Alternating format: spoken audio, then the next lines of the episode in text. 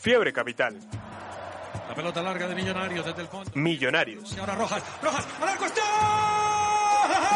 ¡Mamita, gol! ¡Gol!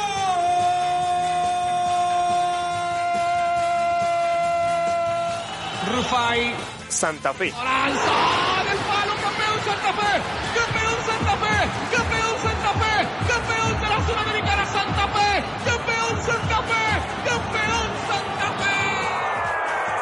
Y los demás equipos de la liga están aquí.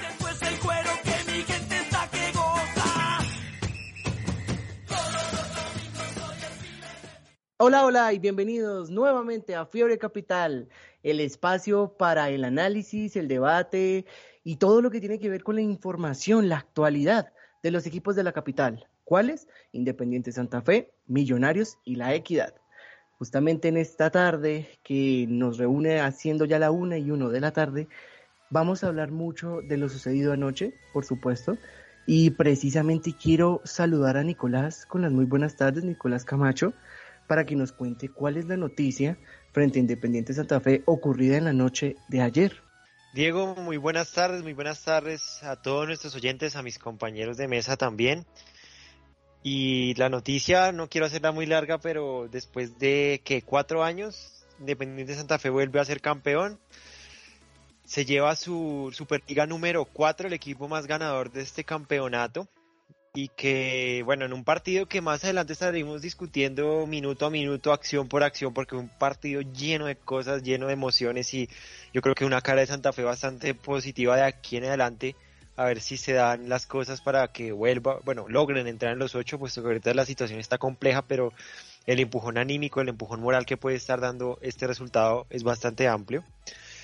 Y nada, digo, decir que Santa Fe fue campeón y mencionar que el premio que se le dio a los equipos en este caso es de 375 millones de pesos.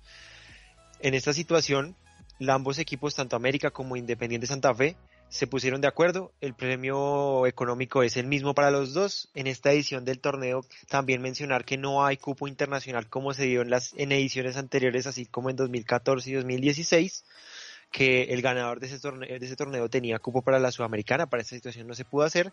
Y como último dato también recordarle a nuestros oyentes que esta final se dio entre Santa Fe y América, puesto que América al ser campeón de la liga pasada y el año pasado, al no haber un, un, segundo torneo, sino solo hubo uno, recordémoslo bien, Independiente Santa Fe entra a este torneo por ser el mejor en la reclasificación de, de, del campeonato del 2020. Esa sería la noticia que, claro, vamos a estar ampliando más con el partido. Muchas gracias. Ese sería el dato, Diego. Nicolás, muy amable, y es que precisamente no nos vamos a salir de, de, lo sucedido anoche en el Estadio del Campín, porque es que justamente quiero saludar con las muy buenas tardes a Sergio Tamayo y preguntarle ¿Cuál es la noticia en torno al profesor Juan Carlos Osorio? ¿Qué pasó en el partido contra Santa Fe? Hola Diego, un saludo para ti, para Nicolás y toda la gente que nos está escuchando hasta ahora. Como lo mencionas, la noticia sobre el profe Juan Carlos Osorio es la mala actitud que tuvo no solo en un momento puntual del, del partido, sino a lo largo del mismo. Digamos que estaba muy exaltado, muchos problemas, no solo con el equipo, sino ya se le ha desgastado en este proceso y bueno, no solo le bastó con increpar al árbitro Luis Matorel, que estaba eh, ungiendo como cuarto árbitro, sino que en el entretiempo le señaló el dedo del medio a la hinchada cardenal. Definitivamente un acto que no cayó nada bien en la hinchada cardenal y tampoco en la hinchada de América, que está cansada el técnico Osorio, ya no le dan más. Y digamos, esto desencadenó que fuera tendencia en redes sociales, además que se llevara uno que otro palo de gente del medio deportivo como Iván Mejía, que dijo sin táctica y con un técnico patán. Definitivamente Juan Carlos Osorio, no quiero decir que es un ciclo consumado, pero definitivamente está fuera de las casillas y se le nota no solo con sus dirigidos, sino fuera del campo. Sergio, fuera de las casillas, eso es prácticamente la definición de lo que ocurrió anoche, porque definitivamente, y, hablando no solo porque sea un técnico, lo hablamos porque pues somos personas, y definitivamente, independientemente de un resultado que Nicolás nos decía, bueno, no, pues el, el dinero se reparte entre los dos equipos, bueno, ¿por qué ir hasta allá, no? ¿Por qué ir hasta increpar a un árbitro y terminar pues haciendo lo que hizo frente a la hinchada de, de Independiente Santa Fe? Pero sin más preámbulo, muchachos, vamos a pasar a hablar primero que todo del embajador de Millonarios. Es tiempo para el embajador.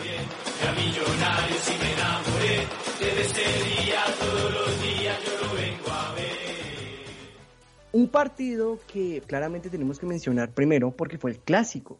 El clásico que se juega entre Independiente Santa Fe y Millonarios, porque pues eh, Santa Fe oficializaba como título, como local, mejor dicho, y es que precisamente vemos que este partido da muchas tácticas, tal vez muchos puntos muy, muy cruciales para hablar, primero que todo, de Millonarios. Así que quiero pedirle el favor a Nicolás que nos pueda comentar un poco el resumen del partido y el resultado, por supuesto, del mismo. Sí, Diego, Millonarios se lleva el clásico 2 por 0. Bien lo comentaba, y es que Millonarios estaba visitante en, este, en esta ocasión.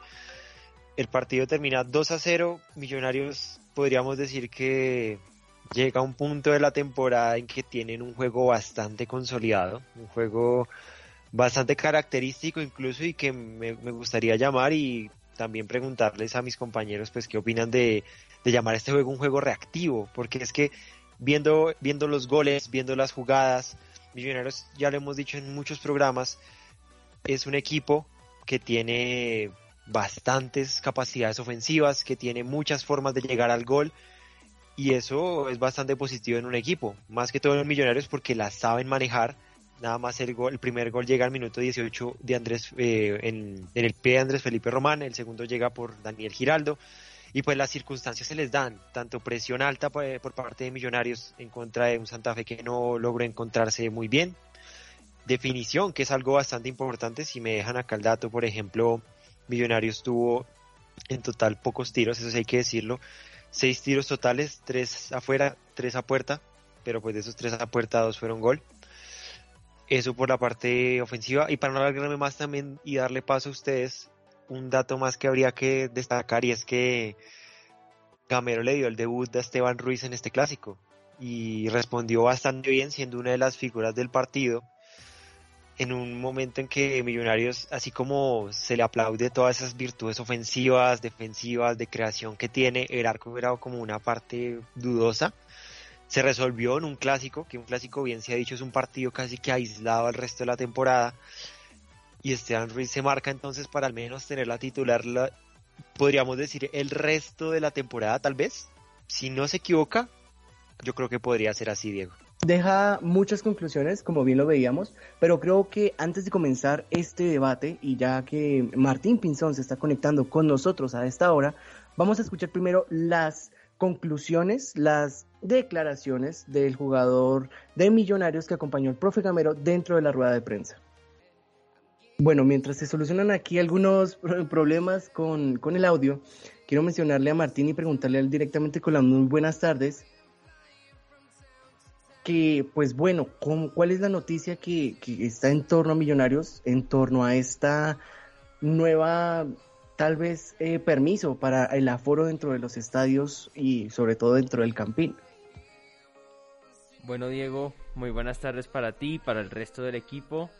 Eh, la gran noticia del partido del próximo fin de semana, tanto para el conjunto embajador como Independiente Santa Fe después de su visita a Huila, eh, es que el aforo pasará a un 75%. Más aficionados del conjunto embajador por fin podrán ver a el equipo de su corazón en las tribunas de la capital de la República. Muchas gracias Martín. Precisamente esta noticia alienta, por supuesto, también a las personas a volver al estadio, a volver a apoyar al equipo, no solo a Millonarios, también otros estadios también están ampliando su capacidad, su cupo, y precisamente ahora sí vamos a escuchar las declaraciones de Juan Pablo Vargas después del clásico capitalino.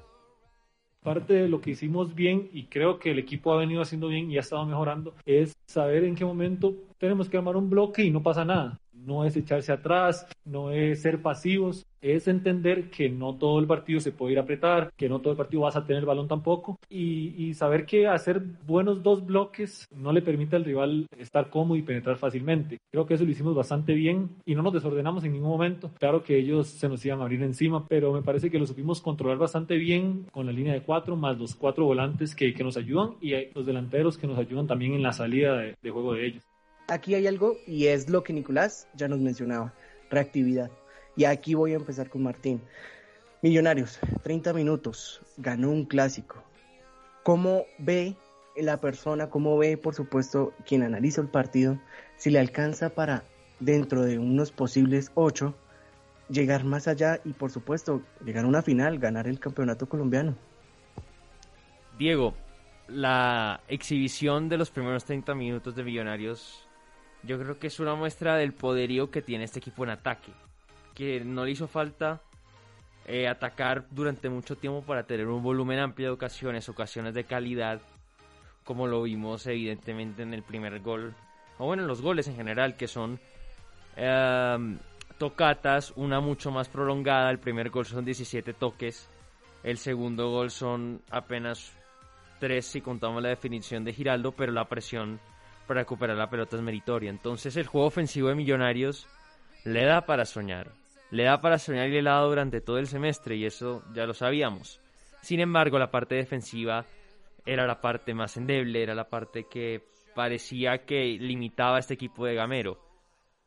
No obstante, pues con Esteban Ruiz, con una defensa más sólida y un bloque más reactivo, como decía bien Nicolás en el arranque, pues el equipo está probando otra faceta, una faceta tal vez más defensiva, tal vez no sea del agrado del público de Millonarios, que su equipo apenas 27 minutos después de arrancado el partido mete un bloque medio bajo, pero al final sacó los tres puntos. Y recordemos que hace cuánto Millonarios no eh, le ganaba en el acumulado de clásicos en un año a Santa Fe, o mejor dicho, Millonarios desde el 2017 no le ganaba dos clásicos en un solo año a Santa Fe.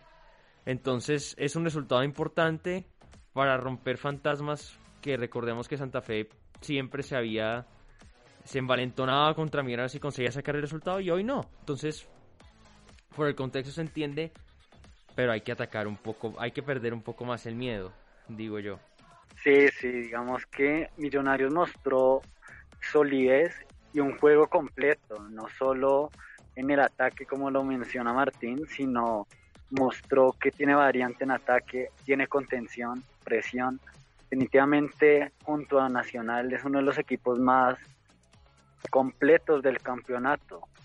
Aunque hay algo clave y algo que le destacó mucho al profe Gamero y es la inclusión de Esteban Ruiz, un arquero de 24 años que surgió en la equidad, que venía mucho tiempo sin atajar, estuvo en Medellín, no, no atajó ahí, también probó suerte en Paraguay en el River Plate, ahí tampoco se le dio la oportunidad. Y acá en un clásico, en un partido calientísimo, con toda la presión, respondió y parece que es la solución al arco del de azul. Se le vio pues en las pocas oportunidades que le llegaron muy sólido, sobrio y bueno, toca esperar si se puede afirmar en este lugar, pero destacar todo el colectivo que tiene Millonario. Siempre, siempre y cuando todo de la mano del técnico Gamero, porque él es el que construyó este equipo, le da oportunidad a jóvenes y arriesga muchas veces. Acá podemos ver con Ruiz cómo pone un arquero que no venía jugando ni en el 2020, ni siquiera en el 2019 tuvo la oportunidad y le termina rindiendo. Entonces hay que, pues por parte del hincha del Azul, agradecer esa gallardía y también pues darle todos los créditos a los jugadores que saben cogerle la idea y responder. Pues ojalá el, el arco esté seguro con Ruiz y a la final sea esa pieza que solo faltaba por completar junto a Juan Pablo Vargas para que sea un equipo no solo con buen juego y buen ataque, sino sólido atrás. Sergio, un detalle. Eh, el portero Esteban Ruiz no jugaba desde el año 2018, me parece fútbol a nivel de clubes. Y destacando y volviendo tal vez a estas mañas que tiene Gamero, vuelve a ser un Juanito el año pasado, como el año pasado, que lo pone a debutar contra Nacional en un partido fundamental y Juanito responde con solvencia. Entonces, no sé si, si por casualidad, por fortuna o por preparación, un poco, de, un poco de todas puede ser, ¿no? Pero el portero de Millonarios parece, eh, o el arco de Millonarios está seguro en partidos grandes cuando hay un debutante, o al menos esa es la sensación que da con Gamero. Pero la pareja de centrales también tuvo muy buen partido. Me parece que son uh, ocho duelos en total. Juan Pablo Vargas realizó cinco despejes, tres bloqueos. La verdad, un muy buen trabajo del Tico. Y Andrés Ginás, que pues ya hemos visto que es material selección, lo han llamado a reemplazar. Uh, futbolistas por esta cuestión de que hubo en Inglaterra la fecha eliminatoria del mes pasado. Entonces es bastante alentador que Millonarios tenga una dupla de cartel, ¿sí? De cartel internacional, dos que ya se han curtido con sus selecciones, obviamente el Tico muchísimo más. Y demuestra también una cuestión, que esta, que esta junta directiva de Millonarios, que pocas cosas le rescatamos a veces porque no trae a los que son, pues esta vez acertó de lleno trayendo con un canterano un tipo con experiencia y al final salió barato una de las parejas de centrales más solventes del fútbol de nuestro país. Sí, yo quiero también, pues yo quería también tocar ese tema de Ruiz y es que es, es muy curioso la coincidencia respecto a estos debutantes en el arco. Una posición que Millonarios hace bastante tiempo, desde, diría yo que desde Viconis no tiene como que un nombre fijo y que pues no, no, no, podemos adelantarnos tampoco mucho. Las actuaciones de Ruiz el día de hoy fueron bastante positivas. Esperar entonces que siga así, porque es que Millonarios es un equipo que ya está, pues ya la, la vez pasada. Ah, bueno, Diego me corrige, Fariñez también, me, me disculpo ahí, también se me pasó el nombre. Obvio, Fariñez. Pero bueno, el tema es que Millonarios tiene un equipo en este momento, ya, lo, ya se vio la temporada pasada que llegó a la final, esa temporada también está para llegar a la final. El tema, el único tema con el que tanto estaba debiendo el equipo más o menos era esta parte del arco, porque delantero tiene y bastante sólido con Fernando Uribe, tiene un bloque primero en los extremos entre Ruiz y Rodríguez, Emerson Rodríguez, en el que ambos funcionan, literalmente es que son los titulares indiscutidos ahí, de vez en cuando le entra Mojica, McAllister que siempre está claro en el mediocampo generando e incluso generando ocasiones y generando goles, porque en el partido contra Santa Fe, si no estoy mal, hay un tiro que da en el palo, justo en el palo, pero un tiro, Dios mío, que cae Santa Fe casi no pudo respirar. Con Giraldo, que también hay que mencionar la ley del ex que sucedió en este partido, y es que Giraldo hace gol, mm, se marca un partidazo de la clase de jugador que le conocemos. Y en la defensa que ya lo mencionaba también Martínez, que es bastante, bastante positivo hace tiempo, creo que Millonarios no tenía un central de selección así como lo es Ginás, con el gran nivel que tiene también Juan Pablo Vargas, Román, que incluso también estuvo en selección y pues está aspirando a muchísimo más. Pues es que Millonarios ahorita lo que, lo que tiene que hacer es entonces consolidar esa, y me parece curioso, ahorita Millonarios tiene que consolidar esa parte del arco para llegar a las finales y ganar el título que tanto se le está esperando, que tanto se le está pitando desde la temporada anterior, pero que ahorita lo tiene todo, porque ahorita yo creo que la juventud no es que sea una excusa como lo fue antes, porque estos jugadores ya tienen más experiencia entre ellos. Y, y digo que me parece curioso porque es que cuando Millonarios tuvo esa temporada en que no encontraban juego, la primera de Gamero, hablábamos en el programa que, debe hacer Millonarios en estos últimos partidos. Eh, búsquese jugadores, búsquese figuras, búsquese eh, asociaciones para la siguiente temporada. Ahorita lo que podemos decir es qué hace, qué hace Millonarios en estos partidos que quedan. Búsquese asociaciones rápido en lo poco que tiene mal, porque es que Millonarios encontrarle cosas malas también es un poco difícil. Búsquese ese poco que tiene mal, corríjalo y gane la liga. Eso es lo que tiene que hacer Millonarios y eso es lo que tiene Millonarios de aquí en adelante de aquí en adelante, sí, Nicolás, es que tienen toda la razón. Hay, un, hay muchos cúmulos en donde podemos abarcar y hablar, que claro, es que Millonarios, como bien lo mencionaba yo en, en anteriores programas, se malacostumbró en tener porterías cubiertas por arqueros que ya eran de selección que eran arqueros muy buenos. Y obviamente, si hablamos de Wilker Fariñez, siendo el último gran referente, estamos hablando de un portero de la selección venezolana que debuta con apenas 18, 17 años, si no estoy mal. Entonces es un portero con muchas garantías. Ahora, claro, Esteban Ruiz, eh, como lo menciona Martín, lleva mucho tiempo sin jugar, dio un batacazo, me parece a mí muy importante. Y la pregunta queda ahora. Eh, hace muy poco se confirmó que, pues bueno, por medio de varios periodistas como eh, Julián Capera, y también como Guillermo Arango, que pues el Tolima está avanzando en la renovación de Álvaro Montero, que recordemos que el final del año queda pues libre porque se termina su contrato. No obstante, también mencionan estos periodistas que pues él también, si bien está viendo posibilidades, porque no solo la de Millonarios es una, también tiene otros, por ejemplo, en la MLS, pues se está acercando como que el futuro no divisa muy cerca de la capital bajo mi punto de vista. No será ya ahora en que en vez de, por ejemplo, traer a Álvaro Montero, se le pueda apostar a un Juanito Moreno o a un Esteban Ruiz dentro de la portería de Millonarios? Martín. Diego, si puedes traer al mejor portero del fútbol colombiano o un top 3 en el puesto, hay que traerlo. Y más si viene gratis. Que la erupción de Esteban Ruiz no puede ser una excusa para que Millonarios, si va a torneo internacional, preferiblemente Copa Libertadores, como seguramente lo va a hacer, no puede darse el lujo de quedarse con un solo portero de garantías, porque si no, ¿quién va a jugar la liga? Recordemos que se jugaría cada tres días, haría un portero suplente y un portero titular. Entonces Montero sería un portero para Copa, porque es nivel Copa, es nivel internacional. Y a Esteban Ruiz para darle un poquito más de rodaje, si quieres a Juanito de tercer portero, y van rotando y ya decides qué haces con el futuro de Cristian Vargas. También tendríamos que ver cuándo se vence el contrato de de Cristian, que sinceramente no lo tengo muy claro. Entonces déjeme y busco el dato y ya, ya les confirmo con algo. Yo también, yo, yo estoy de acuerdo con, con, lo que dice Martín y es que, claro, teniendo un top 3, un portero top 3 en la liga, traerlo de una.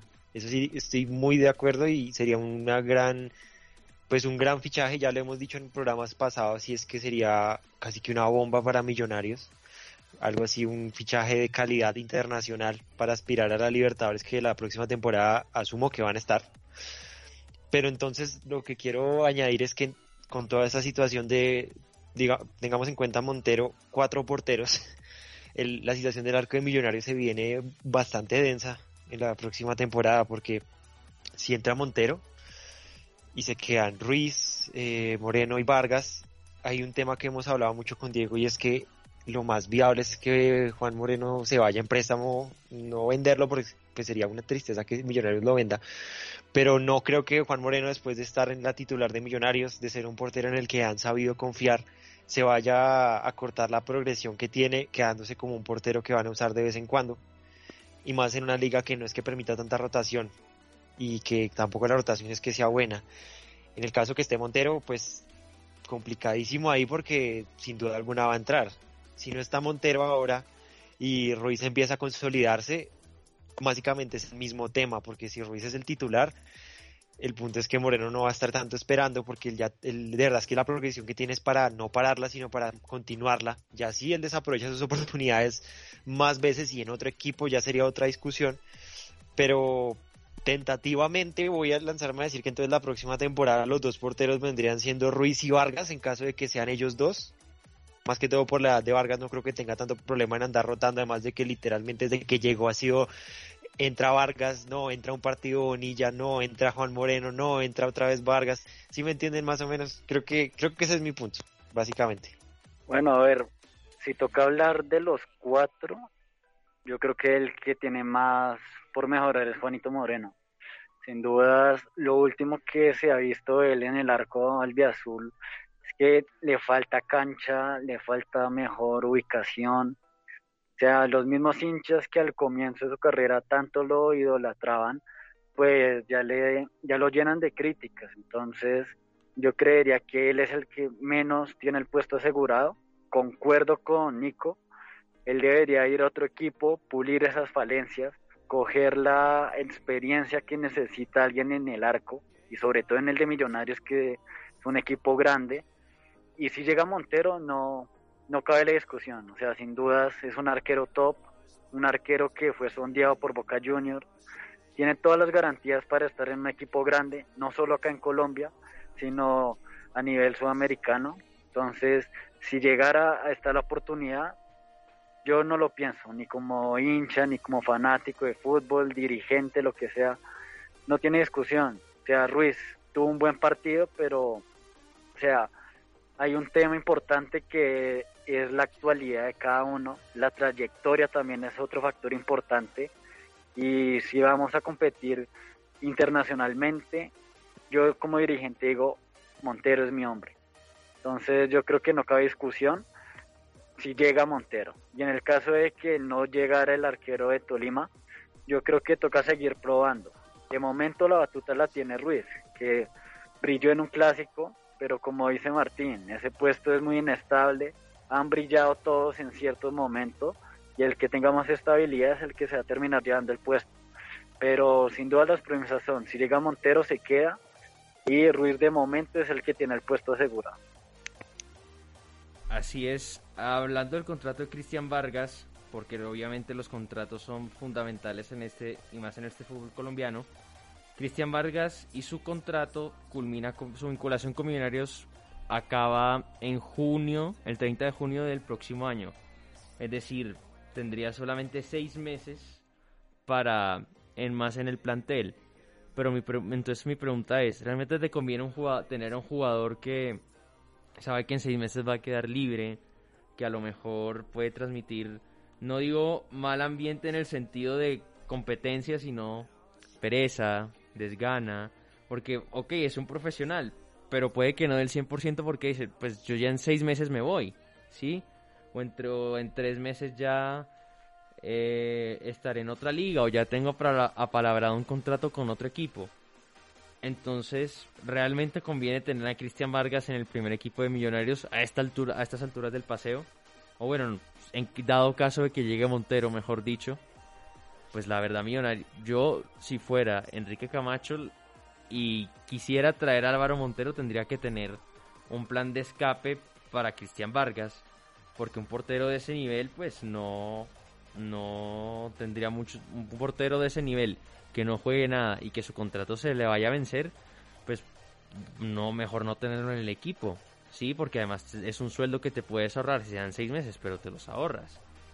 Y... Eh, Martín, lo voy a revisar, que pena te interrumpo. Juanito tiene el mismo contrato, o sea, ambos porteros finalizan en la misma fecha, entonces yo creo que es un tema que aplica para ambos y que pues tendrá que evaluarlo el, la dirigencia del equipo del Azul. No sé, ahí tú qué opinas. No, sí, sí, sí, pero eh, Juanito, estamos hablando de un prospecto, que tú lo puedes ceder, no pasa nada, él no te va a hacer malas caras si no es titular en casi ningún partido. Sí, entonces es un jugador que tiene un carácter mucho más fácil de manejar porque es canterano, conoce la casa y, y él sabrá esperar su momento. O si no, se le envía fuera a otro equipo. Lo que pasa es que, y pues se le puede renovar porque es una promesa de, de la cantera de millonarios. Porque cualidades las tiene, cualidades las tiene. Tiene que mejorar su ritmo y mejorar el posicionamiento que solo es con partidos.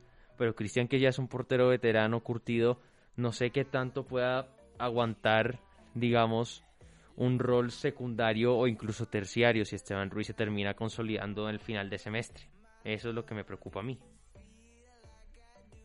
por lo que veo este debate termina siendo, y pues obviamente con lo que dice Martín, en renovar a Juan Moreno. Si está la posibilidad de cederlo, pues también cederlo. Si no, mantenerse en plantilla y posteriormente estar en una titularidad entre Montero, esperando por supuesto que el equipo se clasifique a una instancia internacional y de titular dentro de la liga con Esteban Ruiz. Muy interesante este apartado también por supuesto y resaltar que es que Millonarios tiene casi en su plantel más de un jugador que ha sido vital y muy importante. Román, David Silva, eh, David McAllister Silva, eh, Fernando Uribe, o sea, son jugadores que partido tras partido han demostrado y han ayudado al equipo en estas situaciones. También recordarle a nuestros oyentes que el siguiente partido para Millonarios se nos acaba la liga. La jornada número 15 es este sábado 8 y 10 pm contra el Junior de Barranquilla. Un partido también muy importante porque pues el Junior está en un alza, es uno de los equipos, y si no estoy mal es el equipo más caro de toda la liga colombiana, así que es un partido muy interesante frente al equipo embajador. Pero con esto vamos a pasar a hablar de lo que sucede con Independiente Santa Fe. Es tiempo para los Cardenales.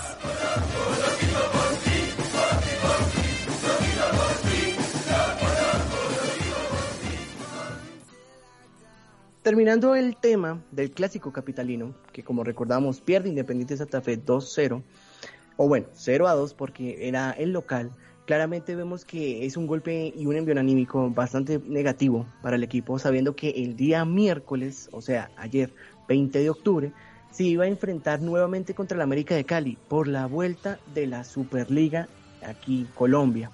Y aquí vamos a, iniciar también porque Nicolás ya nos hacía el recuento muy rápido de cómo termina el partido y también Sergio nos comentaba lo que pasa con el profe eh, Juan Carlos Osorio. Pero ahí voy a preguntarles una cosa que surgió mucho dentro de redes sociales y es que supuestamente el título pues no tiene tanto valor porque pues lógicamente la plata en, ambas instituciones se dividió, no era un monto mayor para ninguno ni para el otro y que también pues no tiene una entrada a un torneo internacional como ocurrió en otras épocas, como lo mencionaba Nicolás y lo mencionaban eh, pues por ejemplo para el mismo Santa Fe cuando clasifica a Copa Sudamericana gracias a ese torneo de la Superliga. Entonces vamos a empezar. ¿En serio un título en el fútbol colombiano no tiene valor? Martín. Diego, claro que tiene valor. A ver, metal es metal, sea una copa, sea una superliga, título es título, ¿sí? Y Santa Fe lo ganó. Otra cosa es debatir por qué Santa Fe está jugando a la Superliga si no fue campeón.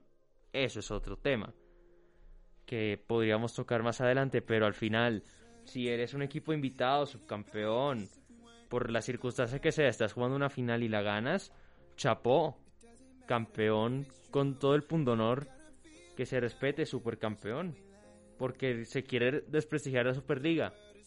Pues eso siempre ha pasado cuando Millonarios la ganó cuando eh, pues cuando Santa Fe la empezó a ganar inclusive la primera en el 2013 siempre se intenta se intenta desprestigiar este tipo de torneos pues no tienes que ganar la liga para llegar a esa instancia. Entonces no es solo dos partidos sino es la consecución de un muy buen semestre el problema de Santa Fe en esta versión 2021 es que no ganó la liga en el año, el año anterior. Entonces, ¿por qué Santa Fe, un equipo que no ganó la liga, está jugándola? Es, es yo creo que ahí por ahí va más por ese lado. Vamos por ese lado que por Bueno, eh, dale, dale Martín. Ya. Eh, bueno, sí, coincido totalmente con, con Martín. O sea, las finales hay que ganarlas. Es una frase futbolera. Y a ver, Grigori Méndez no lleva más de que tres meses al lado de Independiente Santa Fe y le gana una final al América de Cali de Juan Carlos Osorio. O sea, vean nomás ese titular. Juan Carlos Osorio, uno de los técnicos más importantes de la historia reciente de Colombia, iban a desprestigiar el título. O sea, el tema, totalmente de acuerdo con mi compañero, radica en por qué Santa Fe la está disputando pero es que ningún título puede ser desmeritado y menos en el fútbol nacional. O sea, si no estoy mal, Santa Fe llega a 17 títulos en su historia. Me corregirá Diego, alguno de mis compañeros. Entonces, esto sigue siendo parte de la historia, de la buena historia reciente del conjunto cardenal, que no solo ha ganado Supercopas, sino que ha ganado títulos internacionales. Entonces, no puedo creer que haya gente que desprestigie esto y tomando en cuenta la realidad del equipo cardenal, o sea, cambiaron de técnico, proceso nuevo, han llegado caras nuevas, entonces no, o sea, no me cabe en la cabeza cómo alguien puede minimizar un, título y menos algo tan importante porque es que es la Supercopa. O sea, para llegar a la Supercopa algo tuvieron que hacer bien o varias cosas más bien. Entonces yo creo que felicitar al cuerpo técnico, a los jugadores y no, por el contrario, que festejen, que la hinchada esté contenta de un nuevo título y que sean muchos más por parte de los aficionados cardenales, que no se deben meter ese tipo de cosas porque en Colombia título es título y en toda parte. Ese cuentico yo lo dejaría quizás, no sé, para un Real Madrid, Bayern Múnich, pero aún así. O sea, cada título se cuenta por igual y cada copa en la, en la vitrina es motivo de orgullo para los hinchas y la dirigencia. Sergio, además recordemos que Santa Fe está compitiendo en esa tabla de títulos con Millonarios, ¿no? Que son, si no estoy mal, segundo y tercer equipo más laureado del fútbol colombiano en el global. Entonces, para la rivalidad, no importa si es la Copa Sudamericana o si es la Superliga. Sí, al final es un título. Entonces, claro que importa para la rivalidad y para la afición. Si no, miremos cómo los hinchas, ya que citas el fútbol español, del Madrid y el Barcelona se pegan, no, que tengo 93, yo 94, pero no son todos ligas y champions. son copas, supercopas, mundialitos, entonces si ellos, que son tal vez los dos equipos más laureados del fútbol en general, le dan un valor especial a cada título, mucho más equipos del fútbol colombiano, y es apenas natural. Es que ganaste, tienes algo para colgar en tu vitrina, algo que mostrar. Eso es hacer historia. Bueno, yo quería aportarles también, ya que mencionan el dato, acá estoy buscando los títulos, los títulos oficiales de Independiente Santa Fe, son 15 nacionales, siendo la liga en el 48, 58, 60, 66, 71, 75, 2012 1, 2014 2 y 2016 2. La Copa Colombia en 1989 y en 2009. La Superliga justamente en 2013, 2015, 2017, 2021. Eh, ahí van 15. Y tres torneos internacionales que me marcan acá. La Copa Sudamericana en 2015, la Copa Sudamericana en 2016, la Copa J-League Sudamericana en 2016 y la Copa Simón Bolívar en 1970. Son los 18 títulos que me marcan acá. Pues respecto al título de la Superliga, pues sigue siendo algo que tiene protocolo. Ahí sí habría que mirar la, pues la federación, la de mayor, cómo hace, porque siempre queda como el sinsabor de que un título colombiano de liga oficial no tenga algo así como una premiación, algo así, como una premiación internacional como se llevaba antes, que es que no es algo descabellado, pues hay que mirarlo, porque es que siempre es como un valor agregado, obviamente uno nunca se va a negar, ningún equipo se va a negar a recibir un trofeo, como ya lo han mencionado, título es título, y en este caso Santa Fe se lo jugó bien. También recordarles que Santa Fe jugó este, esta final, esta Superliga, por ser el mejor en la reclasificación del año pasado. Y creo que básicamente es eso lo que les quería agregar, Diego. Nicolás, hay algo que usted ya nos menciona y es también recordarlo porque es, es, importante. Santa Fe no es el único equipo que ha ganado una Superliga sin haber quedado campeón, porque eso es lo que sucedió en el año 2014 con el Cali. El Cali precisamente en el 2013, eh, Atlético Nacional hace ese bicampeonato de ligas y queda también como primero en reclasificación. Posteriormente se juega la Superliga en el año 2014, pero con el Cali, porque el Cali era el segundo en reclasificación y también se lleva ese título. También curiosamente mencionar que en ese partido eh, había un tal Fainer Torijano, que también anoche ganó otra Superliga sin ser campeón, pero con Independiente Santa Fe. Eh, bueno, podemos escuchar también las declaraciones, ¿no? Aprovechemos para escuchar las declaraciones de Grigori Méndez tras este partido y pues obviamente tras esta victoria y campeonato de Independiente Santa Fe en la Superliga. Eh, algunas preguntas que se habían hecho era si era conveniente un partido por un título en un remate de liga y más después de una derrota y yo creo que fue lo mejor para nosotros. Los jugadores sobre todo los de los de Santa Fe viven anímicamente de la resiliencia de levantarse de disputar retos y, el, y este título era un reto para nosotros esa fue nuestra inyección, eh, pasar la página rápidamente y pensar en el título y, querer darle la gloria al, club con títulos. Entonces, definitivamente, vamos por más, vamos por más, vamos a luchar hasta la última fecha, eh, vamos paso a paso y el próximo partido es la siguiente final para nosotros.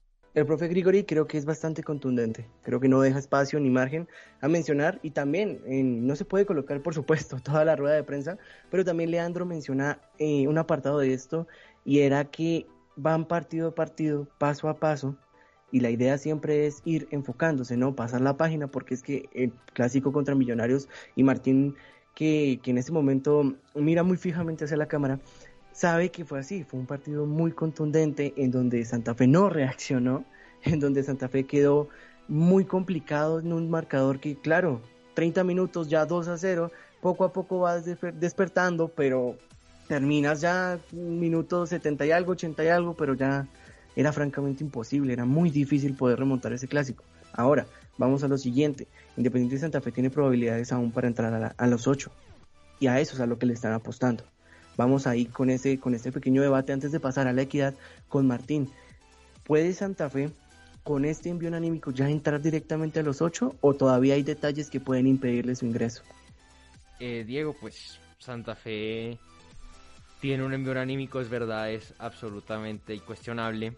Sin embargo, yo creo que el planteamiento de Grigori y su estilo de fútbol em, le combinó. Fue conveniente para el equipo cardenal jugar contra el América y cómo juega el América, porque recordemos que goles vienen de la presión en medio campo y América en la salida de balones demasiado, pues deja muchas cosas no a la ligera, pero sí deja muy descubiertas sus espaldas. Entonces yo creo que por esa cuestión de presión y el estilo de Grigori, que es más presionar y un juego directo, como hemos hablado en programas anteriores, pues le convino eh, que el rival fuera un equipo como el América de Juan Carlos Osorio. Ahora bien, para entrar a los ocho yo francamente lo veo complicado. Lo veo complicado por una cuestión futbolística, porque no veo a Santa Fe generando fútbol. Vimos que cuando le tocó generar, eh, le costó.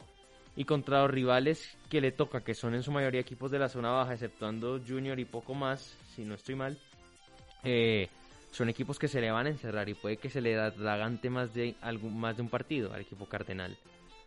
Pero si mejoran la elaboración, que eso está por verse, porque el estilo de Grigori no consiste tanto de elaborar, sino robo y salgo. Entonces yo, yo quisiera ver cómo va a ser Santa Fe para hacer asociaciones y lograr clasificarse, que ese es el reto. El reto es lograr combinar y que ese centro del campo, eh, además de presionar, haga un fútbol dinámico, porque lo vimos contra Millonarios, ¿sí? Que cuando le tocó elaborar, no pudo, no fue, absolutamente estéril. Y contra América, cuando, le, cuando América le tocaba robar y salir, bueno, robar y salir, no presionar, ¿sí? Y elaborar ya en horas más avanzadas contra una defensa tal vez más desguarnecida que los bloques, tanto de Millonarios como los que se le van a presentar, pues fue muy capaz. Entonces yo creo que la cuestión de Santa Fe pasa por ahí. Pasa por asociarse y pasa por un fútbol tal vez más de elaboración. Si lo consiguen, están dentro. Si no, pues hasta el año que viene, ¿no? Bueno, yo acá sí discrepo un poco con Martín. Yo creo que Santa Fe tiene todas las condiciones para clasificar. El calendario le favorece bastante. Se enfrenta a equipos de la tabla baja, Huila, Once Caldas, Águilas, un calendario bastante favorable. Digamos que en parte puede desprenderse de rivales directos, ya sea Jaguares, Indio. Digamos que el único partido que veo complicado es contra Junior, pero el resto son equipos que Santa Fe perfectamente puede pasar. Yo creo que el envío anímico que tienen a raíz de este título los va a motivar aún más. Y en este momento está a cuatro puntos del octavo, entonces yo creo que es que sigan con el con este envión, no pongan el pie en el acelerador y perdón. Y en definitiva ya tiene solidez, ya tiene un equipo, tal vez le falta juego, sí, sobre todo en bandas. Esos wins que tiene no rinden como deberían, pero bueno, si hablamos de la liga colombiana, Santa Fe tiene todas las condiciones, no hay duda. Debe encontrar, ya, ya la solidez está, debe encontrar el gol y eso le va a bastar para clasificar dentro de los ocho. Yo quiero también quedarme con el punto, bueno, voy a plantearlo así. Santa Fe sobre el papel tiene para entrar a los ocho, sobre el papel, porque es que hay algunos partidos, y eso se ha visto mucho con Santa Fe, que se llegan a complicar contra rivales que no deberían ser complicados para Santa Fe. Sobre el papel la tienen. El empujón anímico del título de la Superliga, grandísimo. También destacar el papel de algunos jugadores que se han puesto la camiseta literalmente, ¿no? Tanto, tanto metafóricamente como literalmente. Se han puesto la camiseta y pues han querido ser protagonistas en un Santa Fe que al inicio de temporada, eh, de temporada no se encontraba ni con sus jugadores, ni con su técnico, ni con su estrategia, con nada. Ahorita podemos destacar el gran mediocampo que tiene Santa Fe, el gran posicionamiento y la gran presencia que ha dado la Roca Sánchez desde que llegó, desde que llegó acá Independiente Santa Fe, Alex Mejía el mismo asunto, Pedrosa también se está poniendo en un puesto en el que inamovible y lo mejor de todo de la casa, por ese lado está bien y también resaltarle el papel del partido contra el América, yo creo que es para pues para que este muchacho llegue a comerse el mundo si es que no se concentra porque puede pasar. El papel de Velázquez también que ha sido más más recurrente, eso sí hay que decirlo, cuando en, en temporadas anteriores habían partidos en los que estaba, pero, pero ahí quieto, no, no le daban mucho la pelota, no daba la diferencia, pues ahora está haciendo un poco más, está dando un poco más de ese grano. El punto, y para no ser tan largo, es que ahorita Santa Fe sobre el papel tiene para entrar a los ocho, tiene los jugadores suficientes también y tiene figuras suficientes para poder hacerlo pero esperar que entonces no haya ninguna sorpresa en estos partidos, porque tal vez en alguno de esos equipos que estamos menospreciando de cierta forma den la sorpresa, así como por ejemplo pasó tal vez con la equidad que hablaremos más adelante, pero pues es eso básicamente que Santa Fe la tiene, pero tiene que seguir, seguir, impulsado. Me gustó esa frase de Grigori y es que el siguiente, la siguiente final es el siguiente partido. Con eso cierro. Me gustó mucho esa frase. Nico, pero recordemos que si el golpe anímico contra Millonarios negativamente no supuso gran problema, pues tal vez el golpe de la Superliga por toda esta cuestión del ambiente que comentaba Diego al inicio, tal vez no sea una cuestión tan positiva, ¿no? Yo recuerdo supercampeones eh, como el mismo Millonarios de Russo que tuvo un primer semestre fatal, ¿sí? Que ni siquiera entró a los ocho tras ser supercampeón. Entonces tampoco sobreestimemos y eh, la cuestión anímica porque futbolísticamente y a la hora de asociarse a Santa Fe le cuesta y más contra rivales que se encierran. Es una cuestión de día de juego, ¿sí? Entonces veremos si Santa Fe consigue asociarse, es verdad, Nicolás hablaba de las sociedades, pero vamos a ver si las sociedades se pueden con espacios reducidos, equipos en, campos, perdón, en condiciones regulares, equipos que se juegan la salvación, porque jugársela arriba es, es lindo, pero los equipos que se juegan la salvación van a matar o morir, y ese es otro tipo de fútbol, que no sé si Santa Fe pueda ganar todos los puntos para poder clasificarse. Dos matices que son concretos, dos matices que dan cuenta que en el fútbol, por supuesto, no todo es ganar, porque no siempre significa que el que gana es el justo vencedor. Y eso creo que es lo que se ha mencionado más de una vez, no solo en el fútbol colombiano, en el fútbol en, general, pero también un dato curioso e importante y es que La Roca Sánchez lleva 35 años, eh, ya tiene 35 años, y en toda su carrera futbolística nunca había conseguido un título. El de anoche es su primer título, entonces sí, claro, el envío anímico no lo es todo, pero sí, bajo mi punto de vista, es un, una importante entrada para que Santa Fe pueda clasificar a los ocho. En este ya cierre del, club, del Club Cardenal, vamos a hablar que su próximo partido es contra Atlético Huila en condición de visitante. Será este domingo a las 8 y 10 pm. Pero pues sin más preámbulo, vamos a hablar ahora de lo que pasó con la equidad. Blanco y verde, el asegurador está en cancha.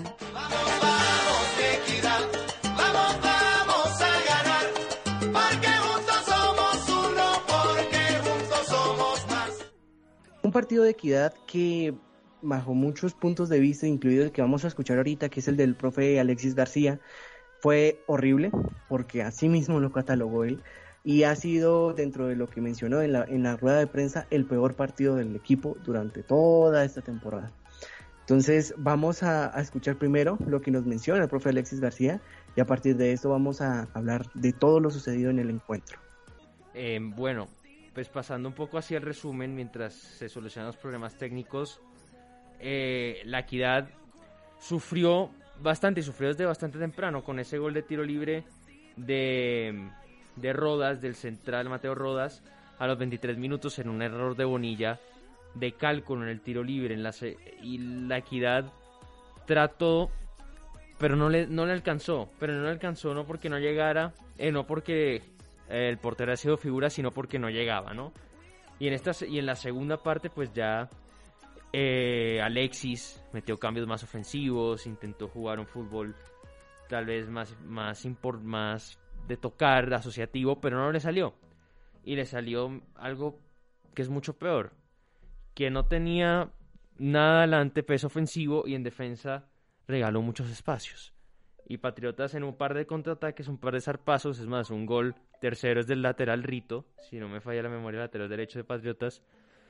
Eh, entonces, pues una equidad que no se encuentra ni en defensa ni en ataque, o bueno, por lo menos este partido. Veníamos hablando de que la equidad había sostenido alguna solidez, pues este partido Alexis intentó darle más peso al ofensivo para poder marcar gol porque lo necesitaba, marcar esa igualdad.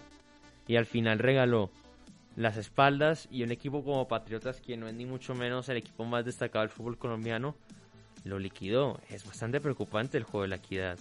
Y es bastante preocupante también que la portería esté eh, tan endeble. Sí, Bonilla no puede cometer dos goles, no puede cometer dos errores, el primero y el segundo. Sí, un, por lo menos algo tiene que tendría que tener de bueno la equidad de Alexis García. Pero realmente yo me quedo con con las dos descripciones de Alexis que para repaso a mis compañeros. Es un partido horroroso, un partido horrible, como en sus propias palabras. Y tácticamente es un suicidio, como lo decía hace un par de fechas. Sí, porque intenta meter un montón de cambios ofensivos, no consigue profundizar ni en defensa. Se va, regala un montón de espacio que Patriotas, hasta con su lateral derecho, fue capaz de convertirle. Y por otro lado, es que, a ver, este equipo muchas veces tiene el control del balón, tiene esa iniciativa de juego, pero no genera nada, no tiene explosividad, no tiene pegada. Y este partido definitivamente sepultó al conjunto asegurador. O sea, Patriotas está 18 con, si no estoy mal, 11 puntos, dos triunfos, y uno de ellos es contra Equidad. Entonces, la verdad, muy decepcionado este equipo. La solidez defensiva, que era uno de sus atributos más grandes, lo ha perdido queda pagando demasiado por, por eso que menciona Martín, que se va al ataque, trata de buscar desesperadamente y a la final pues no, no termina siendo ni lo uno ni lo otro. Ya le echaron a dos jugadores en los últimos dos partidos y encima le convierten cinco goles, entonces pues parece que este equipo no tiene rumbo, tiene un intento de identidad, pero este no se puede consumar y ahora tiene el problema no solo defensivo, sino el del arco, que también se ha tratado acá en el programa, entonces pues el panorama para la equidad es muy vacío, un equipo que tiene que armar muchas cosas, tiene que reparar demasiados huecos atrás, adelante, entonces parece que este es un semestre para el olvido para, para el conjunto asegurador, sin duda. Yo me quiero quedar también con lo que dice Diego, eh, perdón, Sergio, un equipo sin rumbo, Creo que puede ser una buena forma de catalogarlo. Yo inicialmente también quería comentar eso y es que la equidad no tiene, pues no tiene identidad de juego y es que este partido me pone a pensar mucho si es que Alexis García sigue siendo el indicado en entrar en, en, seguir dirigiendo la equidad, porque es que ya no es la primera vez que tiene resultados así carentes, muchas promesas de que el siguiente partido vamos a mejorar y que la falla es esta, pero no hay mejora momento bastante complicado para ser, diría yo, hincha de la equidad. Pero no quiero alargarme más, quiero entonces que le demos ahora sí paso a este audio de Alexis García, pues para escuchar estas declaraciones y a ver qué es lo que tiene que decir, porque perder 3 por 1 contra el equipo que no ha anotado goles desde hace 56 días, que no había anotado goles 50 y por 56 días con una racha horrible, es algo para pensar. Vamos con el audio de Alexis este equipo tiene un problema. Este equipo le falta, como es un equipo que no reforzamos, este es un equipo que le falta un jugador y, o dos y ya le hace mella, ya es difícil. Hay posiciones muy neurálgicas para nosotros. Perdimos los dos centrales titulares para, para este partido. Hoy perdimos uno de los que puede, puede ser titular, que es Pestaña. O sea, no, hemos, no tenemos, no hemos tenido la forma de suplir bien todas las falencias y y la sola táctica no es suficiente. Los jugadores tienen que hacer lo que les corresponde además. Pero, pero es lo que hay, con lo que hay tenemos que rehacernos y, rearmarnos. Bueno, estas son las declaraciones del profe Alexis García tras el encuentro. La verdad se le oye, más allá de lo que dice, se le oye desolado, poco sin ideas, buscando las excusas, ¿no? Es verdad, le los, le faltaron los dos centrales titulares pero es Patriotas. Es un equipo que hace 928 minutos no hacía gol hasta este minuto 23 con el tiro libre, ¿no? Y el fallo de Bonilla. Entonces, la equidad no transmite sensaciones positivas por ningún lado. No hay a lo que tú digas, a lo que puedas aferrarte, ¿no? Alguna certeza. Me recuerda mucho a inicio de semestre de Harold Rivera, la verdad. Que Harold decía que la cosa iba mejor, y hablaba también con ese tono ya decaído, ¿sí? Porque son grandes entrenadores. Alexis García es un gran entrenador, pero a veces los ciclos se acaban, a veces los refuerzos no llegan, a veces los resultados no se dan.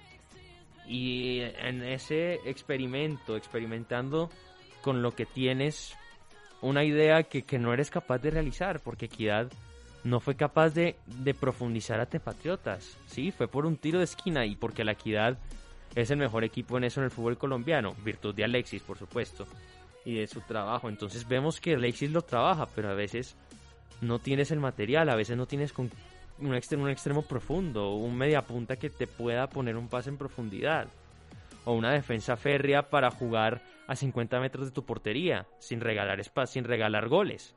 Entonces, ahí está el problema. Es, una, es un cúmulo de tantas cosas que, que al final lo que Nicolás decía, ¿no? No sabemos si Alexis García sea el indicado o no, no porque no, sea no esté capacitado, es un magnífico entrenador. Es más, la pelota quieta lo demuestra, que la trabaja y que le va muy bien. Pero al final los ciclos se agotan y hay que renovar energías. Y eso es lo que podría pasar. Equidad. Sí, sí, Martín, no, equidad, equidad es que definitivamente hablamos de un caos. Es que es un caos, ni adelante, ni atrás, ni en la portería. Y es que tampoco el medio campo ayuda en algunos espacios. Se siente que hay un, un, descontrol en muchas áreas, en muchos eh, puntos importantes y claves que descatiman a un fútbol que obviamente no van a llegar a, a, que, por ejemplo, en este caso, lo que nos mencionan ustedes dos, más de casi mil minutos sin marcar el gol y clavan tres. Y es que también el dato está en que el último partido que gana Patriotas contra Equidad, en esa misma circunstancia, siendo Equidad de local, es en el 2006, cuando ambos equipos estaban en, en la categoría B. O sea, estamos hablando de que es mucho tiempo primero que todo. Y segundo que todo, son realidades ya completamente diferentes. Entonces, obviamente vemos que, que se está quedando, no solo sin ideas, también se está quedando eh, falto de energía, falto de ganas, no solo por, por él, por los jugadores también en ese apartado. Y mencionar que, obvio, un jugador que, digamos, se me viene a la cabeza automáticamente cuando menciona, eh, nos hace falta uno, nos hace falta tal cosa.